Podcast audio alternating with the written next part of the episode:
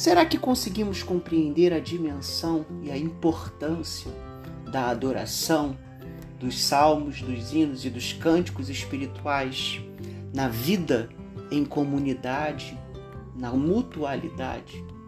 Será que conseguimos experimentar de verdade a profundidade de servir uns aos outros? Graça e paz. Esse é o EBD Plus, o podcast da Igreja Batista Central Nova Iguaçu, onde nós refletimos sobre aquilo que temos estudado na escola bíblica dominical. Nesse trimestre, vamos estar tratando sobre a mutualidade. Estamos tratando sobre a mutualidade. E nessas duas lições que vamos tratar no próximo domingo, nós vamos estar falando sobre os salmos, os hinos e os cânticos espirituais e o servir uns aos outros, as lições 12 e 13. O texto de Efésios, capítulo 5, de 18 a 21, serve de base para a gente compreender a profundidade da experiência através da música, a experiência tanto espiritual quanto da aplicação do entendimento da mensagem e a sua dimensão da base na palavra de Deus. O texto diz assim: Efésios 5, 18 a 21. Não se embriaguem com vinho que leva à libertinagem, mas deixem-se encher pelo Espírito, falando entre si com salmos, hinos e cânticos espirituais, cantando e louvando de coração ao Senhor, dando graças constantemente a Deus Pai por todas as coisas em nome de nosso Senhor Jesus Cristo. Sujeitem-se uns aos outros por temor a Cristo. Um dos maiores problemas que a gente enfrenta quando, gente, quando tratamos da questão da música na igreja é que temos a tendência de isolar o louvor, a adoração, como um assunto à parte de todas as outras coisas que acontecem na igreja. Às vezes damos uma ênfase muito grande à questão da arte através da música, como que se isso tivesse e fosse um fim em si mesmo. Mas na verdade, a música, o louvor, a adoração, os salmos, os hinos e os cânticos espirituais estão envolvidos numa esfera de comunhão. No versículo 21 é uma conclusão do entendimento que Paulo quer transmitir, o fato de vivermos é, considerando, nos sujeitando uns aos outros por temor a Cristo. E no versículo 18, ele conclui uma reflexão que ele já vem trabalhando no capítulo 5 a respeito de não se deixar levar pelos nossos prazeres, pela carne. Ele diz ali a expressão, ele usa a expressão do vinho, mas deixar-se encher do espírito, ou seja, a espiritualidade ela pode e precisa ser manifestada também através da música. Então, salmos, hinos e cânticos espirituais é, estão nessa conexão entre a nossa espiritualidade, fruto de uma busca de um encher-se do espírito e da nossa responsabilidade com os nossos irmãos. Portanto, a adoração é uma conexão.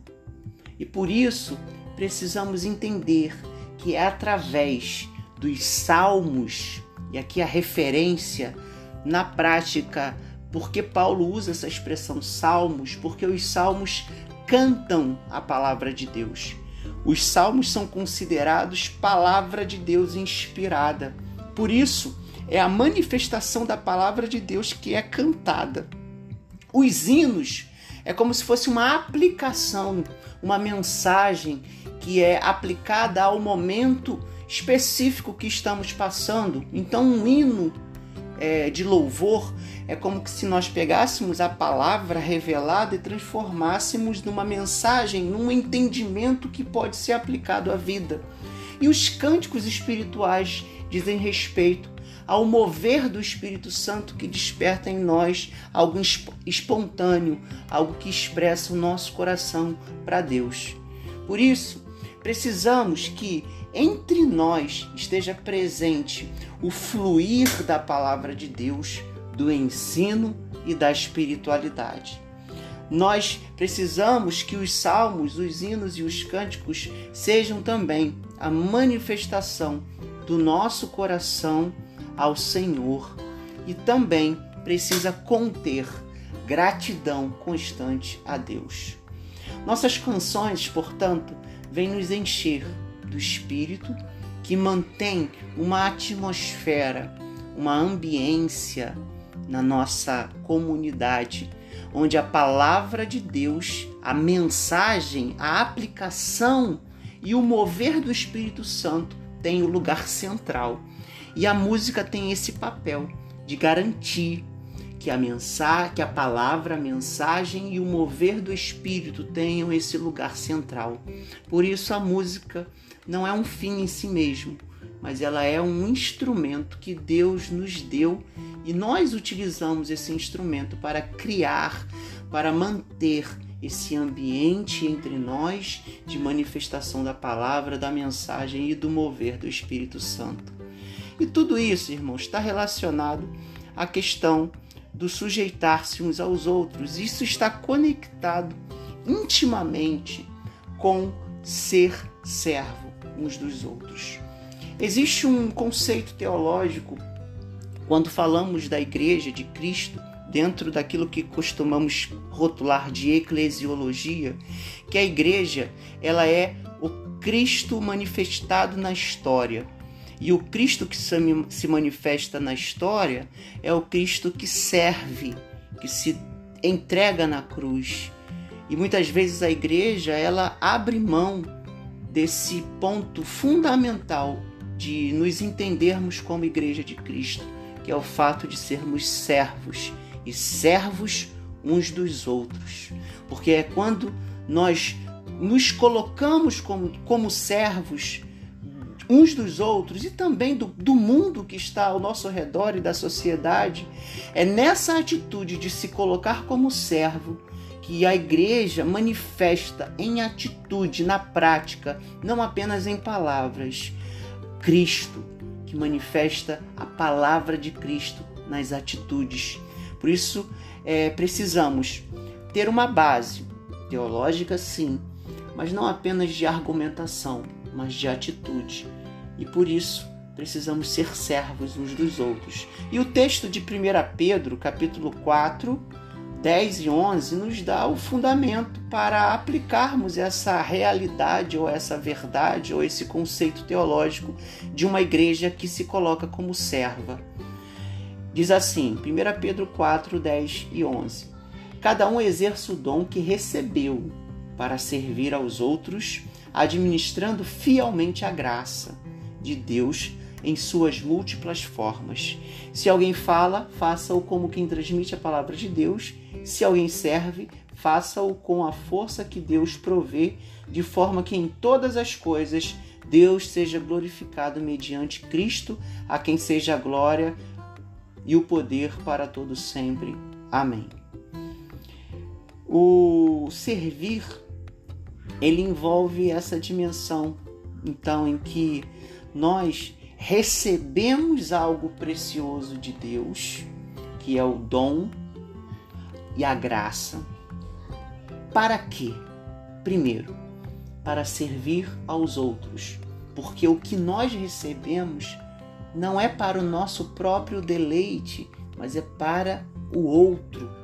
Então, essa compreensão de que eu recebi de Deus, não para mim, mas para servir ao próximo essa manifestação do servir, do dom e da graça que nós recebemos também precisa ser considerado como algo que eu é que vou administrar fielmente. Então é minha responsabilidade administrar, administrar o que eu recebi de Deus para servir a outros. Eu é que vou dar conta disso diante de Deus. É uma responsabilidade minha e da igreja. E também Entender que esse servir se manifesta em múltiplas formas, porque é Deus quem manifesta do jeito que Ele quer para alcançar o seu propósito. Por isso, irmãos, uma igreja que se coloca como serva na sociedade, como Cristo se apresentou na cruz, é isso que faz o Cristo ser visto em nós, porque ele é percebido não apenas através das palavras, das declarações, das nossas canções, mas principalmente através das nossas atitudes.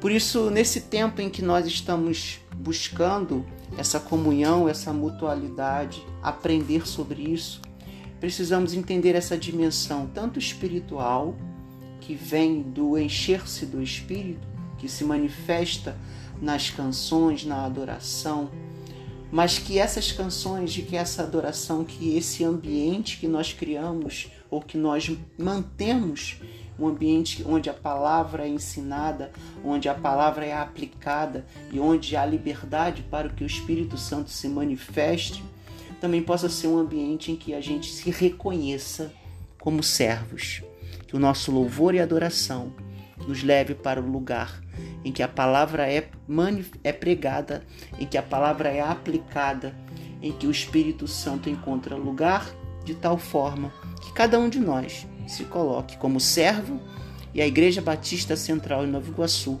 como serva da nossa comunidade, serva da nossa cidade, serva para que o Cristo seja visto em nossas atitudes.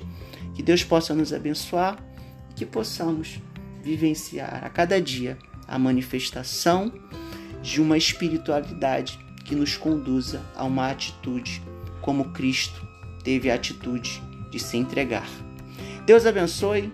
Vamos estudar sempre a Bíblia com essa dedicação, com esse engajamento, para que aquilo que Deus quer fazer em nós e através de nós seja real.